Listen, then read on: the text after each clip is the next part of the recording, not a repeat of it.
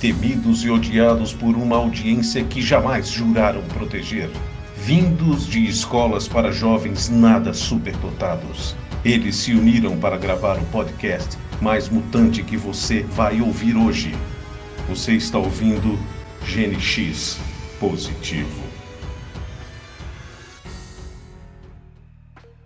Olá, sejam todos muito bem-vindos.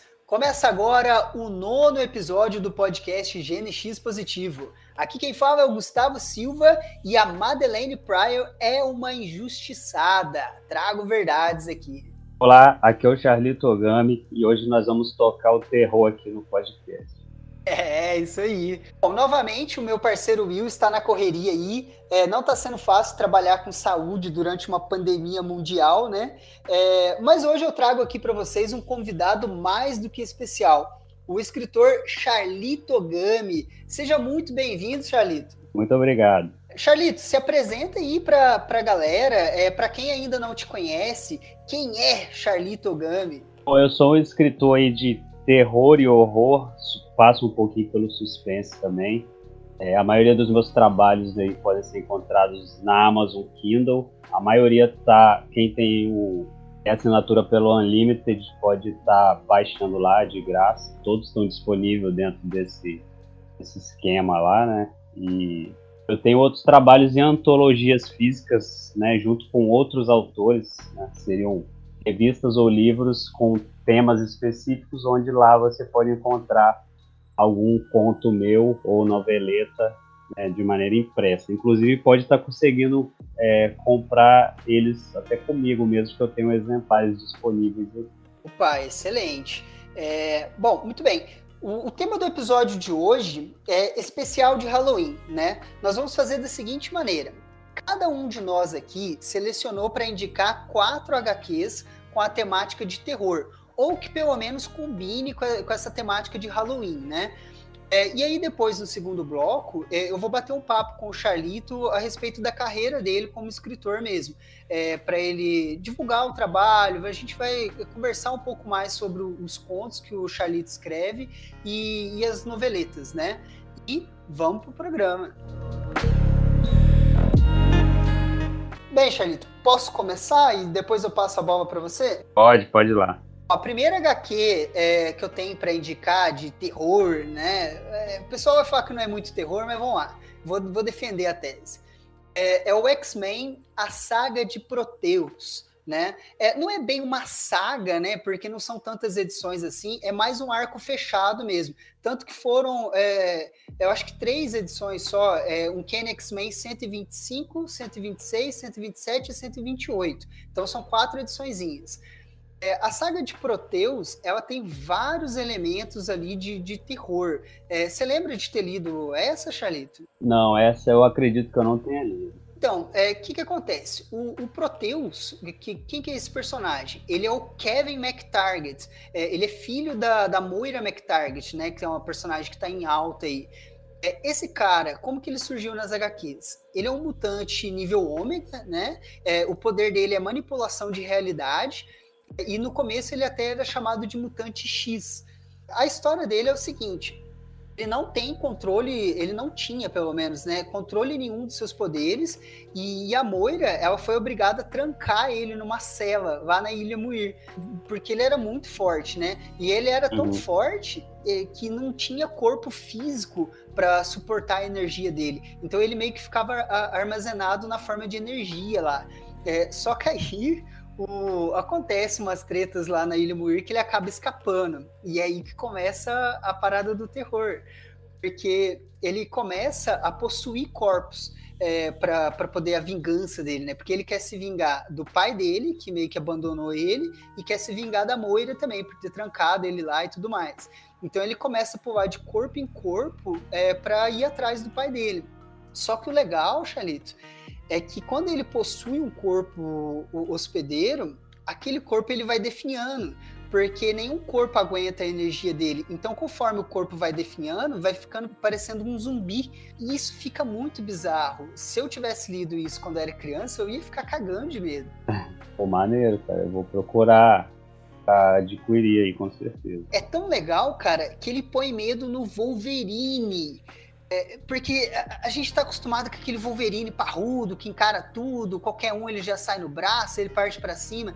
E aí, na hora que eles vão brigar com o Proteus, na primeira vez que eles vão brigar com ele, vai o Wolverine, a Tempestade e o Noturno. Os três tomam um cacete do Proteus. E, e como ele tem aquela manipulação de realidade, é aí que ele pega o Wolverine, porque ele é muito preso em, olfato, é, audição, então ele é um cara muito sensorial. E aí, como o cara, o Proteus começa a alterar a realidade, ele vai perdendo os sentidos dele. Tipo, o Wolverine fica amedrontado, cara. Isso que é legal. Aí você fica meio com medo junto com ele. Tô muito irado. Eu vou procurar aí, porque eu tenho interesse de adquirir outras, outros materiais de terror, até dentro mesmo, né, do universo Marvel ou DC, porque eu tenho muito pouco. Aí, só comentando ainda desse caso do Wolverine, é, o Ciclope percebe que ele, que ele ficou com medo e começa a puxar briga com ele para despertar o, o lado é, feroz dele, né? E começa a provocar o Wolverine e os dois saem no braço. Mas enfim, é, para quem tiver interesse de ler a saga de Proteus, ela foi publicada pela última vez é, dentro daquele encadernado de X-Men Fênix Negra, é, da Panini. Então, é, é, uma saga que vem imediatamente antes do, do Fênix Negra. Então, naquele encadernado já tem também completinho ali a, a saga de Proteus. Quem que roteirizou? O roteiro é do Chris Claremont e a arte do John Barney. Ah. Daquela fase clássica lá. Show, show de bola, timaço. Bom, é, e aí, qual que é a sua primeira HQ que você traz para indicar pra gente aqui? Bom, para começar aqui eu vou estar tá indicando aí o Ritual Romano Exorcismo, foi uma graphic novel lançado Acho que foi no ano passado, não tenho certeza, com essa pandemia eu me perdi um pouco aí. Acho que foi finalzinho do ano passado, início desse ano. É um quadrinho espanhol, a Dark Side Books trouxe para cá, que ela conta sobre um, um padre lá do Vaticano que ele está retornando para lá, ele trabalha com exorcismo e tudo mais. Então, uma história mal contada no passado que vai despertando aquela curiosidade no, o leitor e, e é, esse passado está envolvido com uma freira maligna. Lembra muito quem assistiu Invocação do Mal 2, Sim. vai pegar umas referências. Inclusive, acho que esse quadrinho é até antes, né, do filme.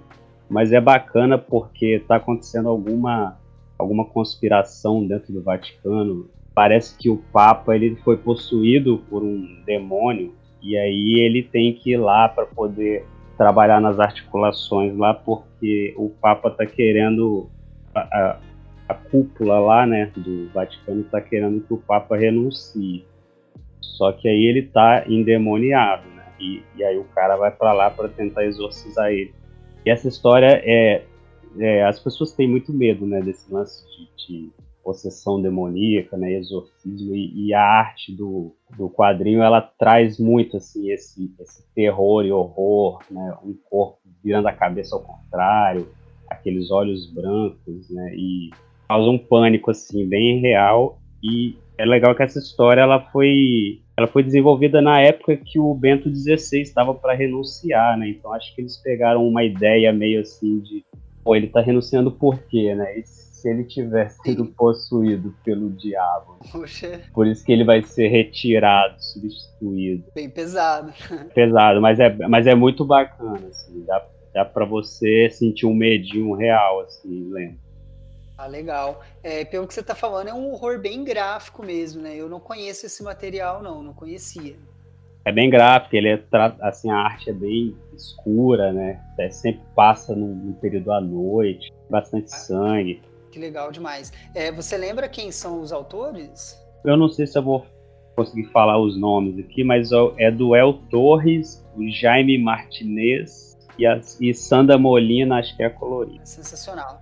Tem um prefácio bacana do Paco Plaza, que é o diretor e roteirista do filme Rec. Não sei se você já assistiu, que é aquele filme espanhol feito em, em Handicam. Eu, eu conheço esse filme, mas eu não cheguei a assistir, não. Vale. Esse é o filme mais assustador que eu já assisti na minha vida. Poxa, se você tá falando, vou, vou dar uma olhada depois. Pode ver. É, ah, e, e, esse quadrinho, é, essa HQ, essa graphic novel, ela é fácil de, de achar para comprar, para quem quiser ler? Sim, é bem tranquilo.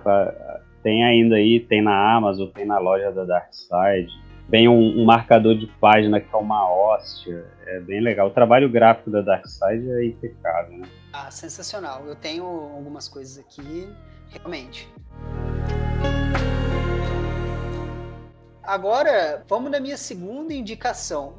É, eu vou continuar dentro do X-Men, tá? Porque a maioria do pessoal que acompanha o GNX Positivo é fã de X-Men, né? O pessoal que segue no Instagram também. Uhum. E minha segunda indicação é o Inferno de Noturno. Como assim? É, essa é uma edição de X-Men anual, que foi no volume 4. A pegada dessa HQ é muito interessante, porque eles pegam todo aquele cenário é, do, do inferno de Dante, né, com aquele poço do inferno, com os círculos do inferno, e jogam o noturno dentro desse cenário. E aí fica uma, uma aventura muito divertida. Não chega a ser terror, mas por conter esses elementos de inferno, de bruxaria, de demônios, é, acaba combinando aí com, com o Halloween. Esse você já, já tinha ouvido falar, Charlie? Não, mas inclusive quando você comentou, esse foi um dos que eu mais me interessei, porque eu sou muito fã da, da Divina Comédia, né? Inclusive, agora dia 31 vai estar tá saindo uma antologia que tem um conto meu lá, que ele é descaradamente assim, inspirado, né, no Inferno de Dante também. Olha aí, novidades aí chegando então. É, bom, o que, que acontece aí nesse inferno de Noturno? É, para quem não sabe, o Noturno ele foi, ele é filho da Mística, né? Filho biológico da Mística. E depois que a Mística abandonou ele, ele foi adotado por uma cigana, uma cigana chamada Margali. É, essa Margali, ela, além de ser uma cigana, ela era uma bruxa, uma bruxa demoníaca, né? Mexia com magia negra. É, quando o Noturno era jovenzinho, adolescente, aconteceu um incidente ali que ele acabou matando o, o irmão adotivo dele, que era o filho da Margaret.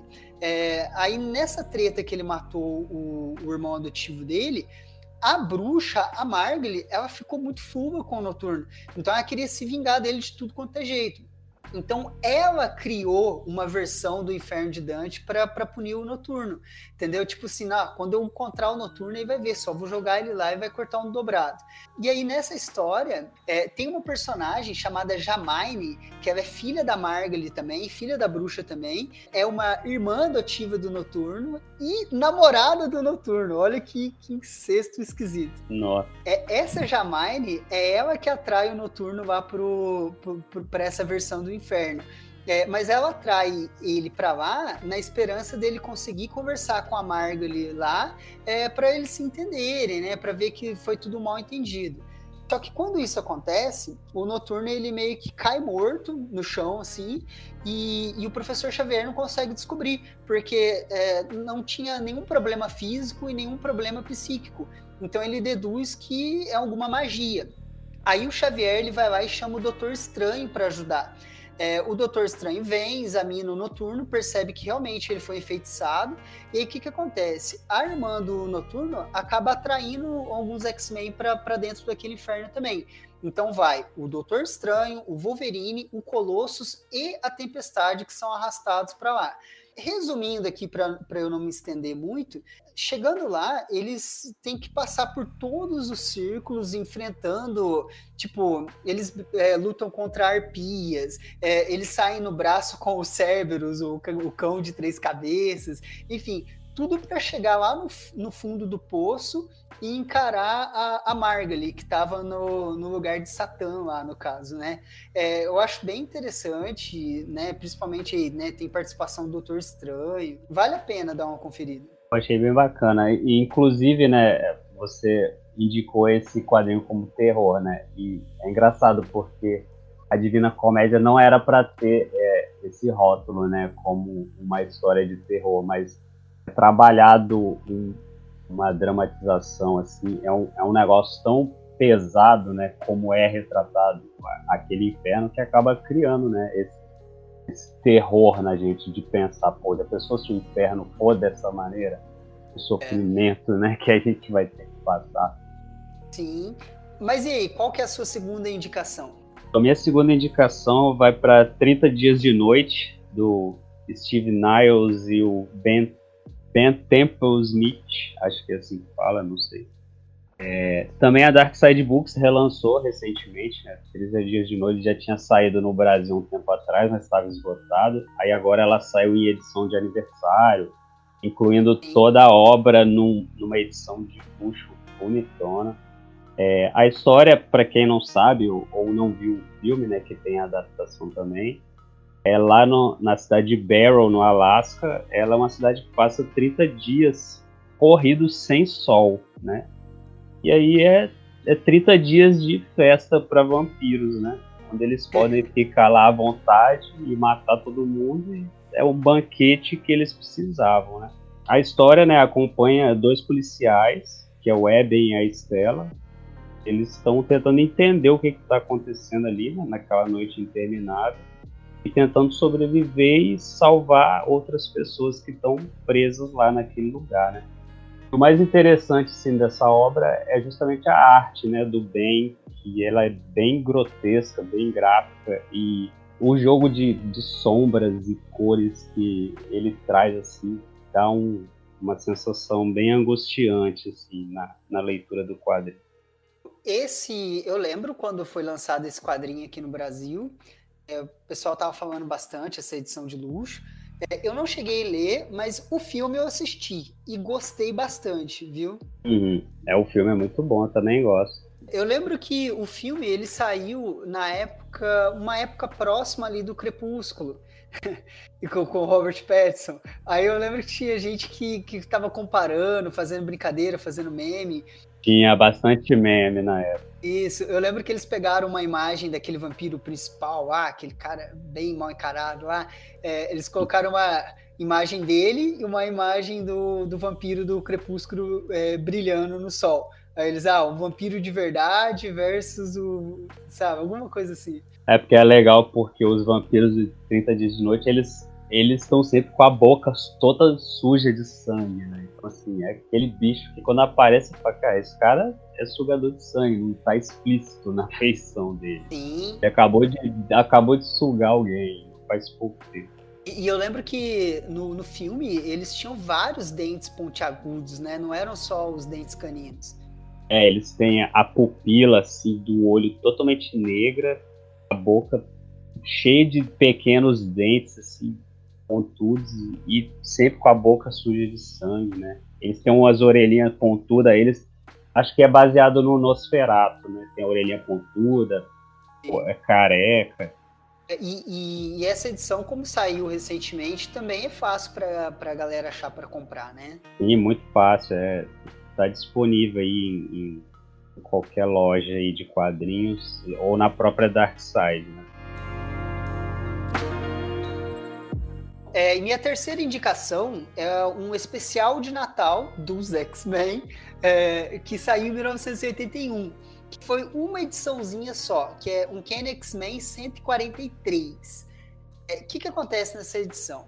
É, se a gente voltar um pouco no tempo, assim que o Chris Claremont pegou a revista lá na década de 70, é, logo na edição 96, é, eles enfrentam um demônio, um demônio chamado Kier Rock, é, que ele vem de uma dimensão chamada Enigarai, eu não sei como pronunciar isso. Enfim, eles enfrentam um demônio lá que vem de uma outra dimensão. E aí o portal para essa dimensão é um, um, monumento lá que o Ciclope acabou disparando uma rajada sem querer, aí ele quebrou esse monumento, é, rachou e começou a sair demônio de lá. É, beleza, só que essa ninguém liga para essa edição aí. Eles vão lá, a, a Tempestade ela ela incinera o portal, ela mata os demônios que estão no portal, ela solta um raio, arrebenta tudo, acabou e fica por isso mesmo. Só que o que, que acontece? Nesse especial de Natal, mostra que sobrou um demônio é, que, que, que, conseguiu escapar daquele portal e que não morreu. E aí ele vai lá para a mansão Xavier para querer se vingar. Só que o legal, Charlito, que quando ele chega lá, só tá a Kit Pride na mansão. Porque os demais, eles foram festejar, eles foram, tipo, o Xavier foi num, é, numa festa de gala, alguma coisa assim, e fica só a Kit. E aí o demônio começa a perseguir ela dentro da mansão. É, você chegou, já viu essa história, já tinha ouvido falar, alguma coisa assim? Não, não, não conheço também. É, quais são os elementos de, de terror? É claro que é mais voltado para uma aventura, né? Porque a revista X-Men era voltado para público jovem, criança, adolescente, enfim. É, mas ali o demônio ele começa a perseguir a Kit Pride pela mansão. E, e é legal que, como ela atravessa paredes, ela meio que vai assim, passando pelas paredes e o demônio ele vai vindo atrás destruindo tudo. E aquelas paredes bem grossas, e para ele não é nada, ele rasga na unha, assim, sabe? É, e, e vai, vai te dando aflição, porque ela começa a ficar desesperada, ela começa a chorar porque ela não consegue ligar para ninguém. E ela tinha acabado de entrar para os X-Men é, ela era novata e, e enfim, né? Que, qual, qual que é a estratégia dela? O que, que ela faz para vencer o, o, demônio? É um spoiler de 40 anos aí, então não tem problema falar. Não, com certeza. A primeira ideia que ela tem é atrair o demônio para a sala de perigo Aí ela entra lá, ela programa tudo no, no, no, mais difícil, sabe? No nível mais perigoso lá é, de treinamento. E ela fala assim: ah, agora ele vai se lascar aqui, né? Porque a sala de perigo vai atacar ele, eu vou ficar só aqui em cima na janelinha observando. Só que ela não contava que o demônio ele ia entrar por cima, ele entra dentro da salinha de observação lá, de controle. É, aí os dois caem dentro da sala de perigo e a sala começa a atacar eles é, ela fica intangível, né, para conseguir fugir, e, e, a Sala vai atacando ele, atacando, e ela vai tentando fugir.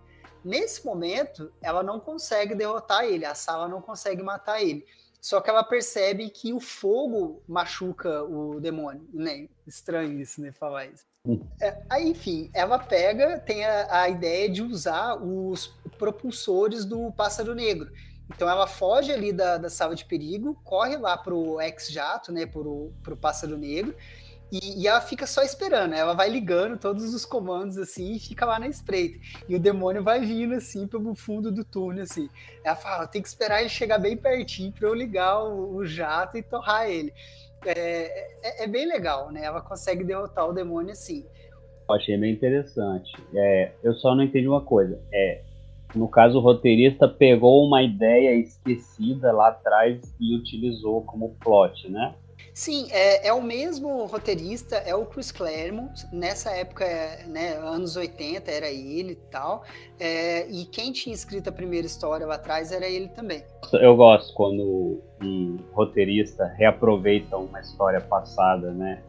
Mesmo que não seja ele mesmo que tivesse escrito, trazer de volta, né? Uma, uma história. Para quem leu, é, é, deve ser muito bacana assim, poder relembrar e associar, né? Sim. O, é, é, é legal que essa história em, em, específico até tem um lance de aprendizado, porque a edição ela começa com a Kit tendo aula de como ligar o pássaro negro. Ela fica achando a coisa mais chata do mundo. Ai, para que, que eu vou precisar disso, entendeu? E aí, na mesma edição, ela acaba aplicando o aprendizado. Show de bola. É, tanto essa edição é, com a Kit Pride quanto aquela do Noturno que eu comentei anteriormente, essas duas edições elas saíram dentro daquele encadernado Dias de um Futuro Esquecido do, dos X-Men, é, que está esgotado aqui no, no, Brasil pela Panini, né? Vamos esperar aí um relançamento, mas as duas edições estão lá naquele encadernado. Oh, bacana. E qual que é a sua terceira indicação? Minha terceira indicação agora vai para um quadrinho de terror nacional, que é o Fobia Filia, do Preto Pazin. Ele foi publicado aqui no Brasil pela editora Diário Macabro, via financiamento coletivo lá no Catarse. Foi sucesso, financiou super rápido, bateu as metas. Ele é um quadrinho é, totalmente sensorial, não tem nenhum diálogo. Ele é focado em, em várias fobias do ser humano, né? Mas eles foca nas fobias mais esquisitas, não é medo de altura, é, aqueles medos mais básicos do ser humano. Eles pegam medos, medos bem inusitados, medo de copo de cerveja meio cheio. Aí você pensa assim, existe fobia disso? Existe, pior que existe. Então, assim, é, e é legal que existe um personagem central onde ele vai passando pelas fobias é uma fobia por página. Caramba! Mas a, a experiência ela é sensorial.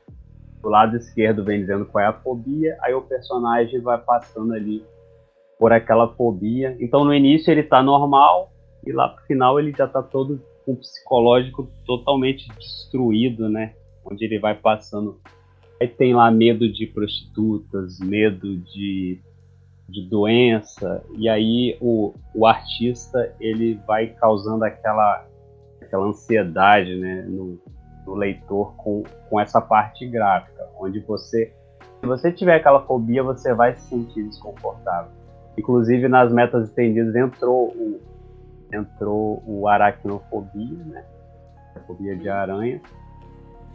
E para quem tem, não tem jeito. Medo de palhaço tá lá, também entrou com meta estendida, porque as metas estendidas, uma pessoa poderia escolher uma fobia, e acredito que elas tenham escolhido essas que são mais comuns, mas que são bem aterrorizantes, né, para quem tem. E, e, é um material, então, que pode causar gatilho, né, que é, em pessoas mais ansiosas. Pode. Com certeza. Se você tem algum tipo de fobia. Eu, por exemplo, tenho a, a fobia de altura. Não tem lá. Mas é o, o, é engraçado, né? Porque como fazer isso com imagens? Para muitas fobias é fácil. Com uma imagem, por exemplo, tem aquela que as pessoas têm fobia de é tripofobia, né? Que é de objetos geométricos iguais. Quando a pessoa vê uma comédia abelha, ela já fica fica em estado de pânico, né? Ver, ver coisas geométricas muito iguais. Assim. É, não aconselho olhar, né? A pessoa vai se sentir desconfortável. O, o artista ele consegue, é, ele consegue trabalhar muito bem assim. Mas assim, tem gente que gosta de passar para aquela sensação mesmo tendo, entendeu? Se tivesse lá o medo de altura, às vezes a gente gosta, né, de arriscar um pouquinho, né? Legal. E é, é sempre importante, né, é, indicar materiais nacionais, né? Eu fico devendo bastante nisso às vezes, mas que legal, cara, que você trouxe isso. É, quando eu comecei a escrever, é, eu já estava dando, né, uma oportunidade para autores nacionais, mas depois que eu passei a escrever, é, você consegue começar a participar, né, de grupos e, e ver que o, o nosso o, o quadrinho e, e, e, a escrita aqui no Brasil ela, ela é ampla e, do gênero terror ela é ainda mais ampla e, eu não, não tinha essa noção, né? De quantas pessoas estão comentando aqui o, o quadrinho é, nacional, tanto de terror quanto de outros gêneros e a gente não tem conhecimento, porque às vezes a gente está né, com uma visão assim limitada, olhando lá para fora, e as pessoas aqui gritando por atenção, né? E, e pessoas que, que têm um talento tão ou até maior do que os, os caras lá de fora, entendeu? E tem todo um lance de preconceito, né? É, eu lembro que há alguns anos atrás, os artistas nacionais aqui para eles entrarem no mercado internacional, eles tinham que ficar colocando nomes uh, americanizados, né? Tipo, o cara que chamava João, ele colocava John. É, algumas coisas nesse, nesse tipo assim, só para não ter aquele primeiro preconceito, sabe? O cara que pegasse lá fora, olhasse o nome, ah, esse aqui é latino, dispensa, sabe? É, eu lembro sim, que sim. de coisa rola, né? É, mas é uma coisa que é legal a gente trabalhar focando aqui dentro, né? Eu, eu coloco sempre nomes locais, nacionais, às vezes aqui no meu estado mesmo, porque cria uma identificação. Quem vai ler o meu trabalho é as pessoas daqui. Não adianta eu botar um nome americano, né? E um local americano onde é difícil essa identificação. Então a gente preza por colocar nomes nacionais, trabalhar com locais de maior associação do que lá fora. Agora, quando você quer atingir um público lá fora, não necessariamente precisa fazer isso, mas realmente é mais, é mais fácil. Igual no, no conto de Halloween, eu precisei mudar para os Estados Unidos, né? Porque aqui no, aqui no Brasil, inclusive aqui no meu estado, é, Halloween não existe, entendeu? É uma coisa muito fraca. Não faz parte da cultura. É, não tem festas. Quando tinha, houve proibição, porque aconteceu aquele crime lá em, lá em Minas, né? E tinham pessoas daqui do Espírito Santo envolvidas. Então, o prefeito daqui proibiu RPG, proibiu Halloween. Então, assim, é uma coisa que não tem nas escolas mais e tinha. Então, eu não tinha como me aprofundar numa, numa um tipo de situação ou histórias onde não existe, né? Não existe crianças aqui indo de porta em porta pedir doces e eu queria trabalhar é, esse tema, então precisei migrar, mas era um, um caso específico. É, eu acho que a gente tem que sim é, focar as histórias em quadrinhos e, e, histórias de livros aqui dentro, né? Para criar uma identificação maior. A gente tem muita história para contar. Sim, perfeito, muito, muito bem colocado. A minha quarta e última indicação, é, vai ter gente que vai falar, nossa, mas ficou é, a saga do urso místico de fora, ah, ficou não sei o que de fora. Gente, não, o podcast ele tem um tempo limitado, né? A gente fez uma pequena seleção. Bem, a quarta indicação é a saga Inferno dos X-Men. É, e não só X-Men, né? Envolveu X-Factor, é, os Novos Mutantes, enfim. É, essa você lembra? Essa eu lembro.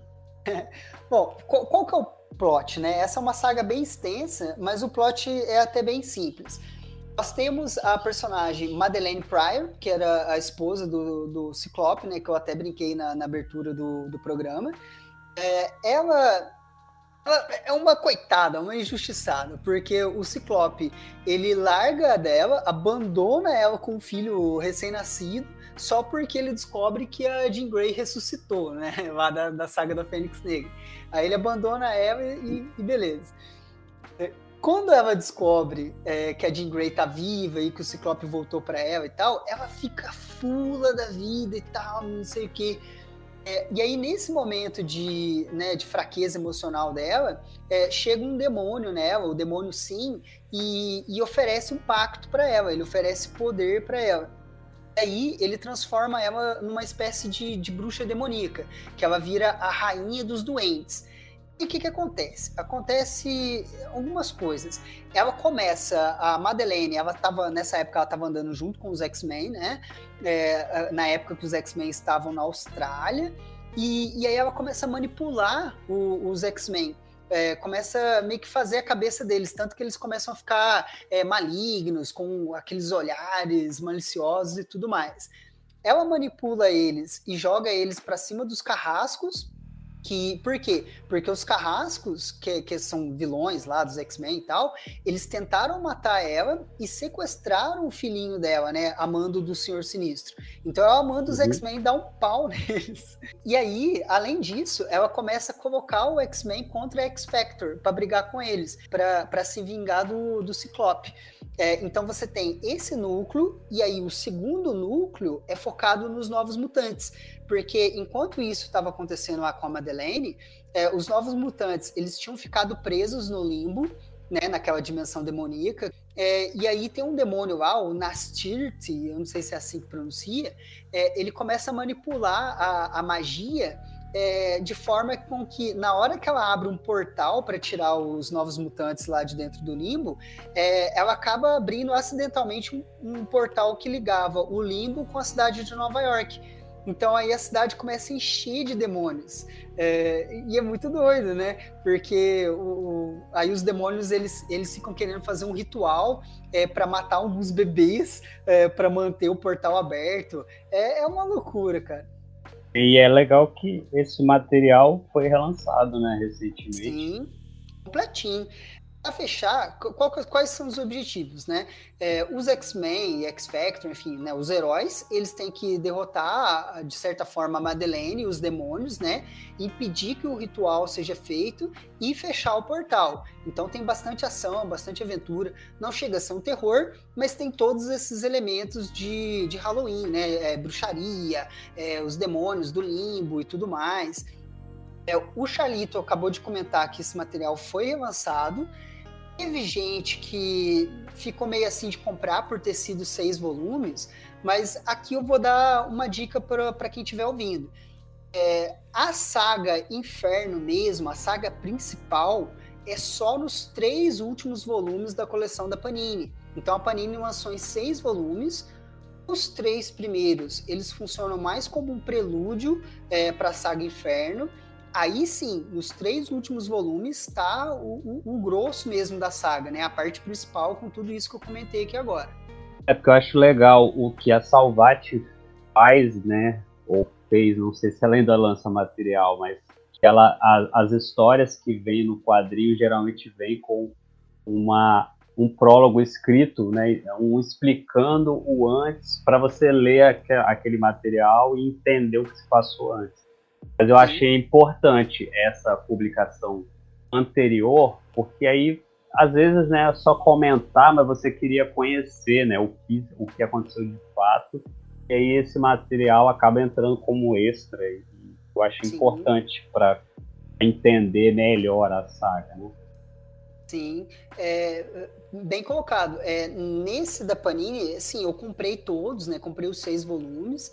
É, a única coisa que eu apontaria assim como algo importante para a saga Inferno que não está nos três últimos volumes é o pacto que a Madeleine faz com o demônio lá. Isso acontece nos primeiros volumes. Mas só isso. Fora isso, não tem tanta coisa assim que vai é, prejudicar a leitura da, da saga Inferno.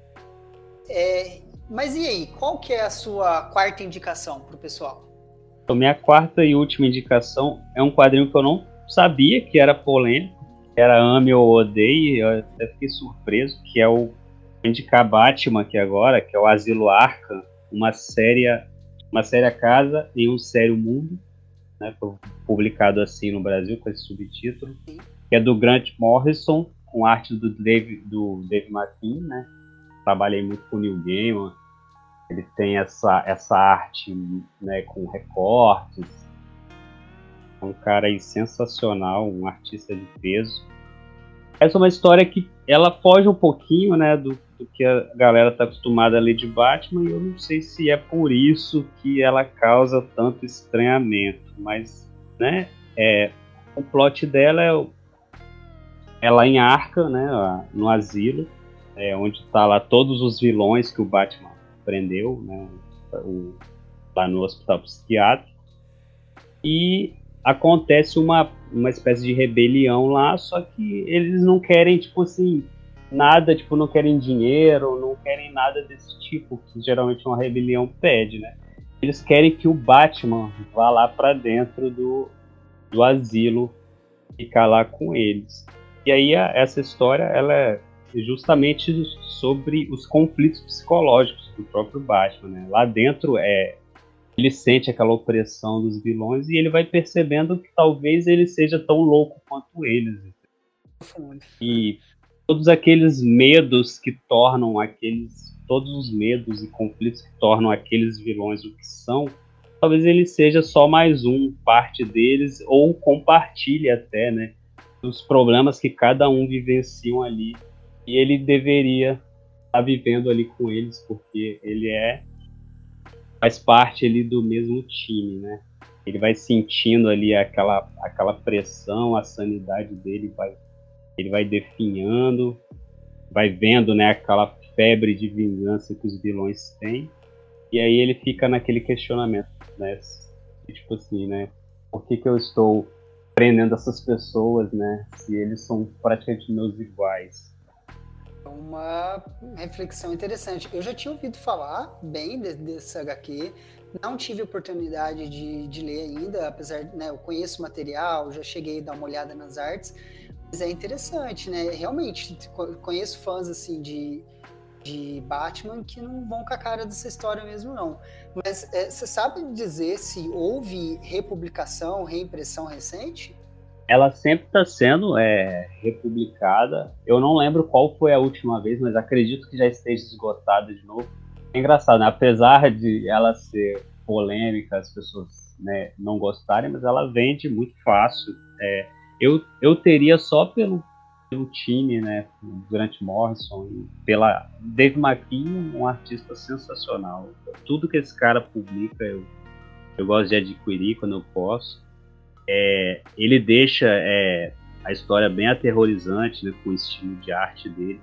Não é um quadrinho com, com batalhas, né, não tem troca de soco e chute, ela, ela é realmente focada no psicológico ali do Batman, no horror, né, de ele estar tá naquela situação, que é de estar tá num manicômio, né? Sim. A gente... Você, você é de Minas aí, né? Teve um manicômio, manicômio muito famoso aí, né? Que é o Barbacena. Uhum. Não sei se você já ouviu falar das histórias aterrorizantes que rolaram nele. Ah, e... acho que eu passei longe. então, assim, o manicômio já é um, um ambiente opressor e o Batman sente isso aí na pele lá, né? É, vendo o, o que os vilões estão passando lá dentro e, e, entrando né, na, nos conflitos que nem são deles, mas eles questionam e são, né? E se essas pessoas são meus semelhantes, né, e não meus inimigos. É muito bacana e tem muita, tem muita é, filosofia, né? Tipo Freud. Então é o que eu falei. Eu acho que talvez foi um quadrinho que chegou com uma proposta totalmente inusitada dentro do, do, do, da série que o Batman corre ali talvez as pessoas não acharam estranho. Eu não sei, eu, eu nunca ouvi uma explicação muito plausível do que gosta ou do que não gosta. Eu sei que eu gosto pra caramba e acho que cabe muito bem no gênero terror né? e horror para ser mencionado aqui. Muito bom, legal mesmo. É, agora, Charlito, eu gostaria de fazer algumas perguntas para você é, sobre o seu trabalho. Vamos lá. Cara, o que, que te fez entrar pro, pro mundo das letras, né? E, e, né? e por que o gênero horror? Bom, eu. É até engraçado eu dizer isso, né? Mas eu, eu fui uma pessoa que não gostava de ler, pelo menos ler livros. Eu passei a gostar de ler quadrinhos quando eu estava na quinta série, é, por influência de amigos, né? Meus amigos ficavam desenhando na aula de artes e, e eu via que eles copiavam de gibis, né? Um lá tinha um, o quadro do Homem-Aranha. E aí eu gostava de desenhar também, mas não quadrinhos. Eu gostava de ficar copiando desenhos, né? Meu pai sempre me incentivou a desenhar. Então eu comecei a pegar emprestado com ele essas revistas para eu poder desenhar também, aí copiar o Homem-Aranha aqui, copiar o, o Wolverine ali. E aí me, me despertou o interesse de, pô, vou ler isso aqui. Aí foi quando eu comecei a ler o Homem-Aranha. E aí, quando eu li aquele quadrinho, eu achei tão legal que aí eu fui para a banca comprar a minha edição. Aí, a partir dali, eu vi que, na verdade, eu tinha assim, interesse por leitura, pelo menos naquela naquela mídia ali, né? Que seria os quadrinhos. Sim. E ficou assim por muito tempo. Eu passava longe de livro. Eu sempre achava, ah, mas o livro não tem imagem, né? É só texto, só texto é chato. E isso vai muito, eu acredito muita gente se identifica, né? Que na escola a gente é obrigado a ler certas coisas. E aí você fica com aquele trauma, né? Sim. Você acha que tudo é chato tanto quanto aquilo. E é engraçado que a gente lê hoje em dia e fala, pô, era tão bom aquilo ali, só que naquela época, talvez pela obrigação, você não, não consegue imergir ali na, na história. Sim. Mas aí, livro, literatura mesmo, foi na época que o livro O Código da Vinci, do Dan Brown, ele estava super em alta. Então, assim, eu estava às vezes indo trabalhar, lendo o quadrinho no ônibus e todo mundo tinha um exemplar do Código da Vinci lendo pessoa lendo no, no ponto de ônibus, no terminal, lendo um ônibus, e aquilo despertou um interesse. Pô, todo mundo está lendo isso. Eu fui procurar saber sobre o que era e vi que, que era um livro policial, mas ainda com aquela aquela resistência, né, de pensar, Pô, mas eu não, não gosto de ler livros. Fiquei numa oportunidade, eu estava na, na livraria, vi o livro lá e comprei e falei, ah, vou ler. E aí eu comecei a ler, comecei e fui indo, fui indo até o fim e falei, pô, dá para ler literatura assim. O caso foi o, o, o Código da Vinci mesmo. O Código da Vinci. Aí, aí quando eu terminei ele, não, teve, não deu outra. Eu, eu quis comprar outro livro aqui, outro ali. E aí que eu comecei a, a alimentar, no caso, a minha estante aqui.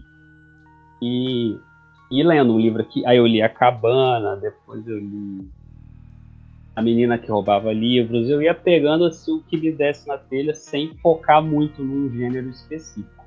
O terror, ele surgiu assim, de supetão mesmo. Eu acho que eu comprei o Iluminado do Stephen King, foi até na banca de revista, era a coleção da Planeta de Agostini. Eu nem tinha visto o filme ainda, pra você ter ideia, então Eu li ele, aí depois eu li Carrie, e aí eu sempre gostei de filmes de terror, desde que eu era criancinha, eu tinha sete anos de idade, minha mãe gostava de assistir filmes de terror, como Evil Dead, Sexta-feira 13, ela não se importava de eu assistir junto com ela. Isso, isso inclusive, me causou muitos pesadelos, né, na infância. Clássico. Mas à medida, é, à medida que eu ia crescendo, aquilo ali é, era familiar para mim. Então, assim, eu aprendi a lidar com aquele medo ali e despertar o interesse em assistir aquele tipo de mídia. Então, ler também é, terror se tornou assim, um hábito e aí eu fui adquirindo mais e mais obras de terror. Então, quando me deu a vontade de escrever algo, a partir do, de um período da minha vida que eu passei a ter muito pesadelo. É, e num dia desses eu acordei e resolvi escrever, porque o pesadelo foi muito longo. Foi tipo assim, passou um filme na minha cabeça. Então eu acordei e falei assim, eu não vou voltar a dormir, eu vou escrever tudo que eu, tô lem que eu lembro enquanto tá fresco na minha cabeça. Caramba, cara. Eu lembro, eu lembro que eu escrevi umas cinco páginas, assim, de tudo que eu lembrava, do início ao fim. E aí eu guardei aquilo ali.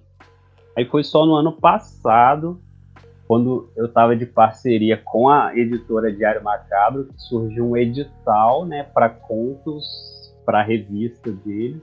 E aí eu pensei, pô, vou pegar aquela, aqueles meus rascunhos lá e vou tentar escrever uma história. Eu acho que eu tenho pouquinho de base, né, pelo que eu li. Vou botar aqui no papel e ver o que sai. E aí eu fiz, escrevi e passei no edital, foi publicado. Aí a partir dali eu, eu ganhei né, a confiança em continuar escrevendo. Aí logo, logo no mês seguinte eu escrevi a Porta Azul Turquesa e publiquei na Amazon. Excelente. E aí depois eu não, não parei mais. Eu, eu fui alimentando esses pesadelos ali, né? É, eu fui pegando esses pesadelos que eu tinha. Inclusive, é, é válido falar que, que 90% das histórias são baseadas em pesadelos, nem que seja um fragmento, eu pego ali, uso de plot para poder criar a situação em volta daquilo. A Porta Azul Turquesa é. Não vamos dar spoiler aqui, mas para você que leu, o que tá lá dentro foi o que eu tive pesadelo com aquilo, entendeu? Caramba, cara. E, tipo assim, você acorda e pensa, cara, o que, foi isso? Não sei, vou escrever aqui e ver o que, que as pessoas acham. Massa, cara. É, e eu percebi que, assim, em termos de gênero literário, é, você foca em contos ou noveletas, né? Que para quem está ouvindo e não é tão é, familiarizado com esses é, nomes, é, é, aquele tipo de história que tem um, conf, um conflito central só, né? É, e eu queria uhum. te perguntar o porquê disso, né? Desses contos e noveletas, e não livros mais extensos, com subtramas. É, é, por que dessa escolha? Então, primeiramente, foi uma, foi uma necessidade, né? O edital para a revista Diário Macabro, ela exigia um, um certo número de caracteres, né? que considerava como conto. E aí, quando eu fui escrever A Porta Azul Turquesa, eu acabei escrevendo ele também pensando num plot só, um conflito só, talvez pela experiência que eu tinha passado anteriormente. E aí eu, eu acabei levando isso para frente, sabe? Tipo, eu comecei a, a achar que era mais fácil para mim trabalhar um conflito só eu gostei de, me, de ser um contista, mas assim, isso já mudou. Eu, eu achava que eu não tinha possibilidades de, de estender minhas histórias, mas tenho. Inclusive, eu já tenho material escrito aqui com mais de 140 páginas incompletos e um outro com, com faixa de 80 páginas aí que já considero uma novela. E também quando eu fechar já, já dá um, material aí bem mais extenso do que eu venho produzindo. Que bacana, cara. Era isso que eu ia te perguntar agora, se você pretendia lançar algo desse tipo futuramente. É, ou, ou talvez também, né, uma pergunta para te fazer, você poderia, talvez mais adiante, fazer uma coletânea com seus contos, né, para lançar em um livro. Você chegou a pensar nisso também?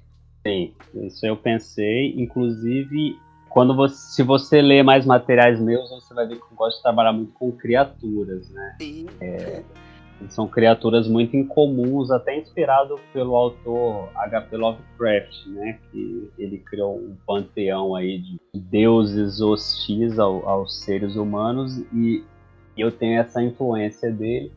Eu pretendo sim, futuramente, é, criar uma coletânea com esses contos, né? Com base nessas criaturas, talvez interligando todas. Eles têm uma, uma ligação sutil já entre eles, mas vou deixar isso mais específico quando eu juntar esse material num local só. E tem um outro, um, tem um conto meu que que está numa antologia que eu organizei e ele também está separado, que é o Trabalho Sangrento, está lá na, na Amazon. Que trata de uma empresa onde eu quero fazer um, um livro com uma coletânea de, de contos só sobre essa empresa, né? fechar num livro só. Ah, os leitores eles pedem muito, né? É, essa questão do, do, livro, ah, você vai lançar um livro, eles gostam, né, de, de, que o material seja mais extenso. Sim, e essa questão da interligação aí, então nós podemos esperar aí um Charlito verso.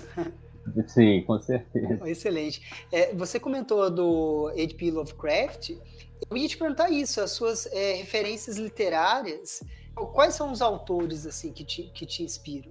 Olha, muito forte o H.P. Lovecraft, né? Essa questão do, dos deuses indescritíveis que ele cria, né? Que são criaturas que ele dá certas descrições, mas sua mente meio que buga na hora de tentar imaginar, né? Aquela criatura, porque tipo é sempre uma coisa que você nunca viu na vida, né?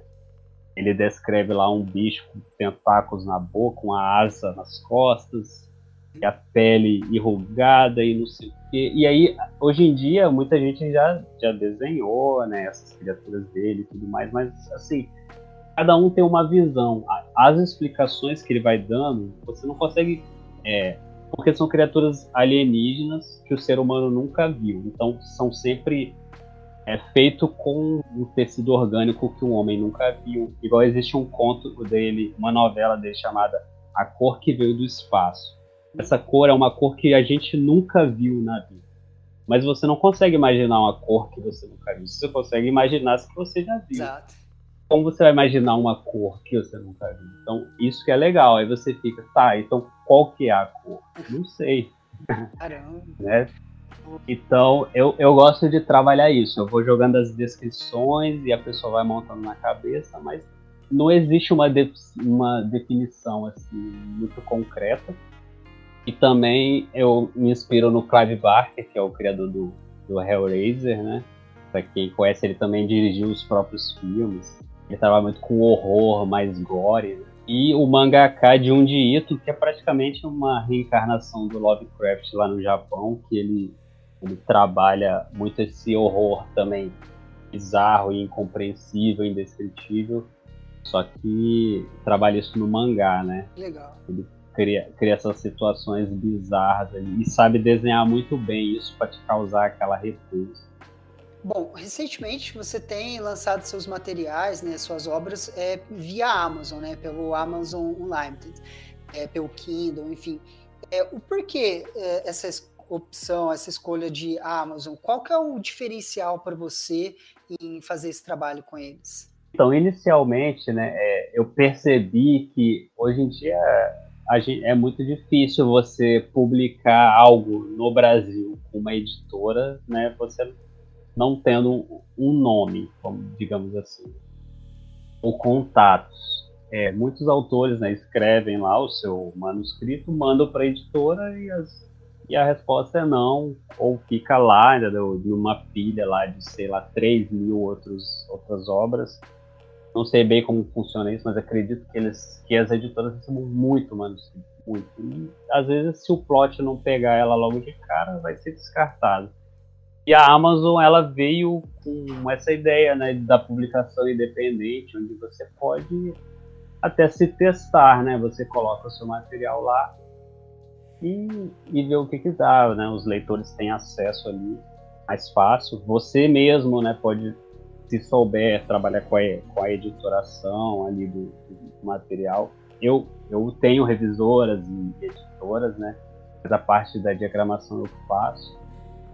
E eu achei que seria uma, uma maneira assim de eu me auto divulgar, né, meu trabalho. Eu mesmo que, que faço meus banners, eu mesmo que divulgo, né, para as pessoas. Levo esse material à mão dos leitores e isso daí é, é, atrai olheiros, né? Tipo, uma editora, ela tem agora um, um meio mais fácil de me encontrar e, e, ler um material meu com base na popularidade que ele tem ali dentro da Amazon. Uma grande sabe? porta, né? Sim, com certeza. Um material, sei lá, que está lá sempre entre os 10 mais baixados, mais comprados, mais bem avaliados, as editoras podem né, procurar esse tipo de material e dar ter mais interesse em publicar. Assim como eu já fui convidados por editoras para publicar em antologias. Então, Aí a gente espera que um dia possa ser convidado para publicar um romance também. Uma grande vitrine. Ah, que legal, cara. Você também tem alguns trabalhos com o pessoal da editora Diário Macabro, né? É, o que, que, você já publicou com eles?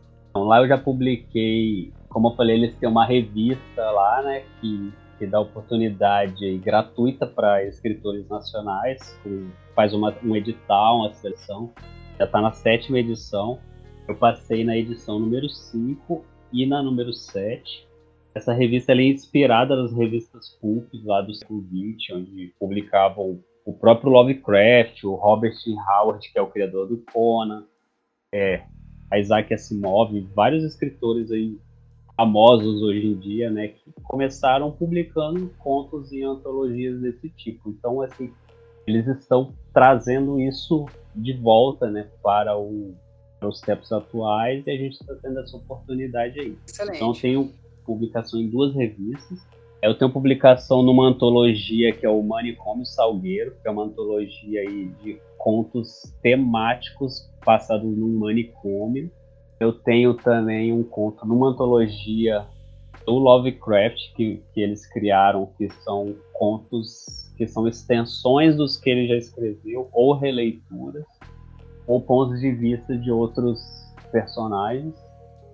Eu, eu escrevi um conto lá que é uma releitura de um conto. E eu organizei uma antologia para eles, que se chama O Caso Filo Medusa, que é sobre uma festa onde rolou uma, Aí usava umas alucinações muito sinistras.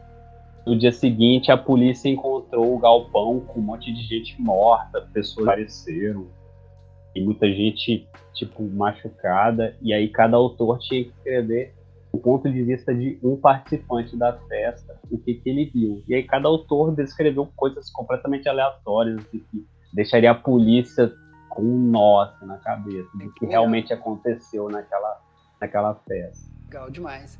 É, você sabe me dizer quantas obras que você já lançou no total, contando esses com a editora e com a Amazon? Olha, de cabeça, assim, eu acho que uns 11 ou 12. Bastante já, né? Mas acho que é uns 12, assim, contando a antologia, tem, tem coisa para sair ainda. Sim, sim. Você começou quando? Eu comecei em março de 2019. Então, recente, poxa, já tem 12 já publicado é, tá de parabéns, tá um ritmo muito bom. Não, agradeço. É, eu também me surpreendi, assim, porque quando eu dei aquele pontapé lá, eu não imaginava, assim, que tivesse tantas ideias para produzir e tantos convites, né? Eu conheci muita gente nesse pequeno percurso aí e tenho me agarrado a esses grupos, né? São pessoas que querem se ajudar para crescer junto, porque é isso que a gente tem que fazer, né? A gente tem que se unir trabalhar para todo mundo chegar em algum lugar do que ficar naquela competição onde um pisa no outro e ninguém sai do lugar. Sim, perfeito. É, bom, agora, é, uma pergunta que eu queria te fazer, você já falou que grande parte das suas inspirações para os plots são os pesadelos, é, mas eu queria te perguntar o que, que, te traz a inspiração para os personagens, cara?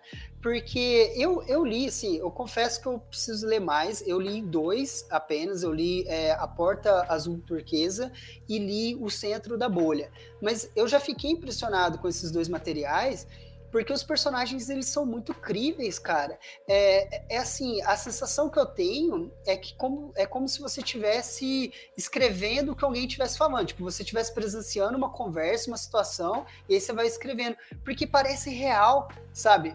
É, não fica aquela sensação de que uhum. ah, o, o, tem histórias que você pega você percebe que é o autor colocando palavras na boca de um personagem, entendeu? É, a, os dois contos que eu escolhi, eu não enxergava eles como um personagem, mas assim como pessoas mesmo, reais, como se aquilo fosse realmente crível. É o que, que te traz essa inspiração? É, é, é, baseado na sua vivência, o dia a dia com você? Como que é? Então, existe muita touch ali que é baseado em, na minha própria vida, né? Tipo, é, na Porta Azul Turquesa tem aquele lance do personagem terminar da faculdade, tá em casa, os pais né, pedindo para ele né, tomar um rumo na vida. Isso muita gente passa, né? Então, tipo assim, a gente consegue colocar isso aí é, e tornar isso mais real. Eu tive uma dificuldade de me localizar assim, no mercado de trabalho, e isso foi muito fácil para mim colocar assim no, no, papel e deixar isso bem incrível. Os conflitos que os personagens passam são baseados em, em conflitos com amigos, com parentes. A gente está em constante é, contato. Eu, eu, trabalho com o público, então assim, eu vejo todo tipo de pessoas e, e eu analiso as pessoas, né? E, e gosto de ver como elas agem, como elas falam, quais os conflitos que elas têm na vida. A gente visualiza aquilo e tenta transmitir isso para o papel e, e, é aquilo, né? Eu sempre pego, existe um conflito ali real e eu jogo um sobrenatural e deixo os personagens tentarem lidar com dois conflitos agora, né? Tentar lidar com aquele conflito real e um conflito sobrenatural que surgiu ali totalmente inesperado e você vê que eles não conseguem, né, balancear as coisas. Eles ficam ali divididos entre resolver uma coisa e outra e, e não conseguem sair do lugar. Um emocional muito forte. E, tipo assim, a pessoa até fala, né, que às vezes o, o autor ele tem um monstro do armário, né? Tipo assim, é o lance da independência, eu gosto de trabalhar muito. Assim, que os personagens eles gostam de ser independentes, né? Sair, assim, da, das amarras ali da família. E, e os conflitos dos personagens é baseado em, em vivência mesmo, assistindo as pessoas ao redor, né? Você aprende muito, assim, observando.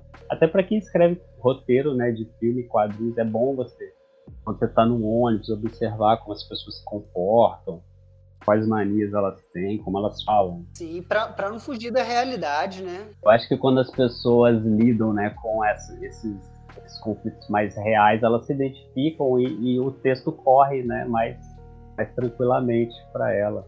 Sim, é, as, é porque também, a, às vezes, né, tem autor que fica preocupado com a história que ele criou, com aquele plot, mas não preocupa tanto em desenvolver o personagem para contar aquela história.